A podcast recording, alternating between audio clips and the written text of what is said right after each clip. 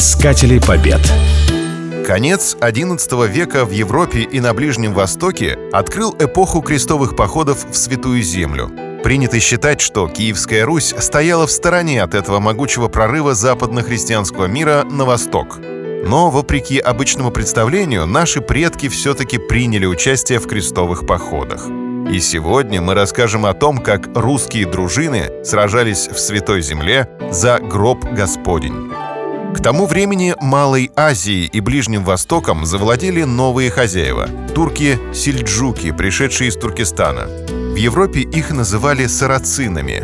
Не имея сил бороться с ними, византийский император обратился за помощью к западным христианам. Римский папа Урбан II отнесся к этой просьбе весьма благосклонно и в 1095 году призвал европейских государей отвоевать у мусульман Святую Землю. Сбор христианских армий был назначен в Константинополе.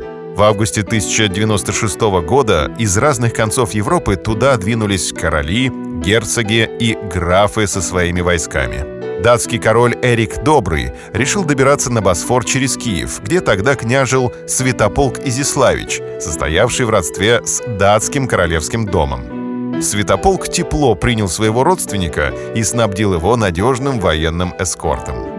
Сопровождавшая Эрика киевская дружина показала чудеса храбрости в боях с сарацинами.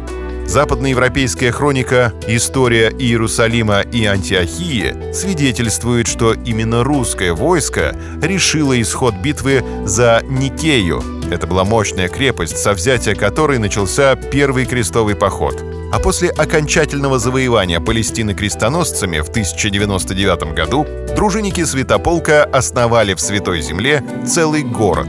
Средневековые хронисты называют его Руса или Росса, что означает буквально «город русских».